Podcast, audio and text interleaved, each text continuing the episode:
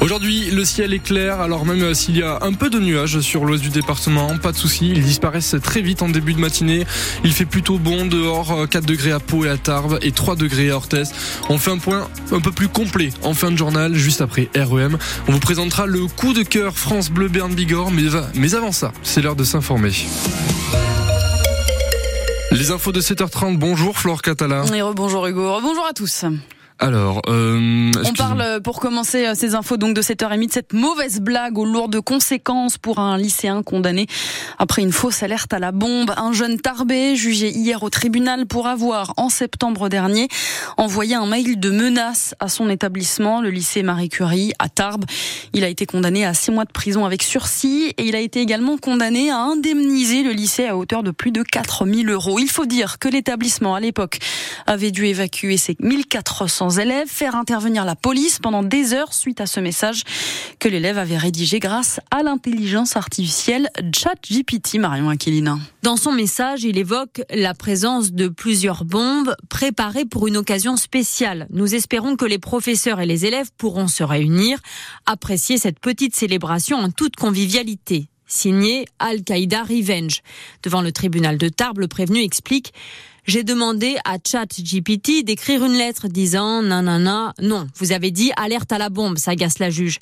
Oui, mais ChatGPT a refusé. J'ai essayé de contourner le système. Donc vous avez remplacé le mot bombe par le mot gâteau. C'est pour ça que le ton est très ironique, souligne la juge, qui s'interroge sur le but de cette plaisanterie pas de but. On ne pensait pas que ça allait être pris au sérieux. C'est parti d'une blague avec des gens avec qui on discutait sur les réseaux sociaux. On a vu ce qu'il y avait dans d'autres lycées et quelqu'un a dit on devrait faire la même chose. Le jeune a présenté ses excuses auprès de l'établissement et des parents d'élèves. La procureure a simplement rappelé que de tels messages ne peuvent qu'être pris au sérieux vu le contexte sensible que la France connaît actuellement et que cela cause un trouble majeur à l'ordre public. Et le jeune homme a également une obligation de soins et doit faire un stage de citoyenneté. Un homme de 43 ans placé en détention provisoire pour une affaire euh, de ce qu'on appelle le revenge porn ou vengeance pornographique en français.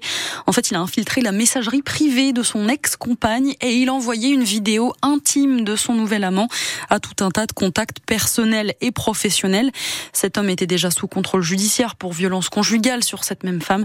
Il pourrait être jugé dès la semaine prochaine. Et puis ce matin sur France Bleu Béarn Bigorre, on vous parle aussi de cette forte odeur de gaz qui incommode et qui inquiète les habitants d'Arance, un petit village du bassin de Lac. L'odeur vient d'un ruisseau en bordure d'une dizaine d'habitations. Des mesures, euh, des mesures, des relevés ont été effectués, mais les autorités indiquent qu'il n'y a aucun risque. Témoignage d'un habitant à venir dans le prochain journal à 8h. 7h33, France Bleu Bigorre, vos infos. Le tragique, la tragique erreur de l'armée israélienne à Gaza. Elle annonce avoir abattu trois otages du Hamas mal identifiés et assimilé à une menace. Ça s'est passé dans le nord de l'enclave palestinienne dans le contexte d'un conflit, on le rappelle, qui s'enlise et qui gagne toujours plus en violence. Pour l'ancien officier Guillaume Ancel, ce genre d'incident était à prévoir vu la stratégie israélienne d'éradiquer le Hamas à Gaza. Le fait qu'ils aient été tués par des soldats israéliens dans ce contexte-là n'est pas étonnant. Mais ça n'est pas euh, l'armée israélienne qui a fait une erreur. C'est que l'armée israélienne poursuit un objectif principal qui est de s'attaquer au Hamas et par conséquent les otages au milieu payent. Dans un tel contexte de guerre, c'est extrêmement difficile de discerner euh, des otages, bien sûr, de, de, des miliciens. Et d'ailleurs, on le voit aussi du côté journaliste, où il y a encore des journalistes tués. Pourquoi? Parce que, en fait, euh, l'armée israélienne n'a pas de dans ses règles d'engagement d'essayer d'épargner les civils et par conséquent, elle frappe, elle frappe et elle frappe. Le Premier ministre israélien a tout de même annoncé que tout l'État d'Israël était plongé dans le deuil après cette erreur. Des familles d'otages en colère se sont euh, spontanément rassemblées hier à Tel Aviv devant le ministère de la Défense pour exiger un accord de libération de ces prisonniers. Propos sexistes de Gérard Depardieu vont-ils lui coûter sa Légion d'honneur? Une procédure disciplinaire est engagée contre l'acteur français par la grande chancellerie de la Légion d'honneur, justement, après ses propos obscènes envers euh, des femmes rapportés par l'émission Complément d'enquête la semaine dernière. Sa distinction pourrait être suspendue ou retirée. L'acteur qui est par ailleurs visé par des plaintes pour viol et pour agression sexuelle.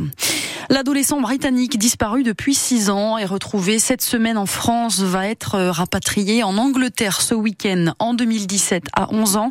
Il avait été enlevé par sa mère et son grand-père qui n'en avaient pas la garde et il a mené avec eux ces dernières années une vie nomade dans une communauté spirituelle près des Pyrénées. Il a été retrouvé pas loin de Toulouse après s'être échappé et avoir fui sa mère ces derniers jours. Un an de prison avec sursis, Rocky contre l'entraîneur de foot Christophe Galtier. Il est jugé en ce moment pour harcèlement et discrimination, du racisme contre des joueurs lorsqu'il était entraîneur à Nice avant de devenir l'entraîneur du PSG. Le jugement a été mis en délibéré à jeudi prochain. Il sera donc fixé sur son sort le 21 décembre. Pendant le procès, le procureur a relevé une obsession de Christophe Galtier sur le ramadan pour chercher à diminuer le nombre de joueurs noirs et musulmans dans l'équipe de Nice, ce que l'entraîneur conteste formellement. Les handballeuses françaises à un match de se hisser sur le toit du monde. Elles joueront la finale du mondial de handball demain contre la Norvège après leur très belle victoire hier contre la Suède, large victoire 37 à 28. Et puis en rugby, après l'humiliation en Afrique du Sud, la section paloise veut se ressaisir contre les Gallois. Les Bernais reçoivent au hameau les Dragons de Newport en fin d'après-midi. Match de Challenge Cup, compétition très mal démarrée par la section qui a pris une avoinée, on le rappelle, la semaine dernière face aux Sharks de Durban, une lourde défaite 45 à 5. Aujourd'hui, les Palois ont l'avantage d'être à la maison, mais les Gallois, c'est un gros morceau. Quand bien même, il faut gagner ce match, insiste l'entraîneur Geoffrey Lannepetit. Ah là, c'est victoire obligatoire. On veut gagner à tout prix parce qu'on est au hameau et parce qu'on sait que avec l'organisation de ce championnat-là, euh, de victoire, on est potentiellement en huitième de finale. Donc, euh, on va pas, on va pas faire de, langue de bois. C'est des matchs qui sont moins importants, mais c'est pas pour ça qu'on veut les perdre.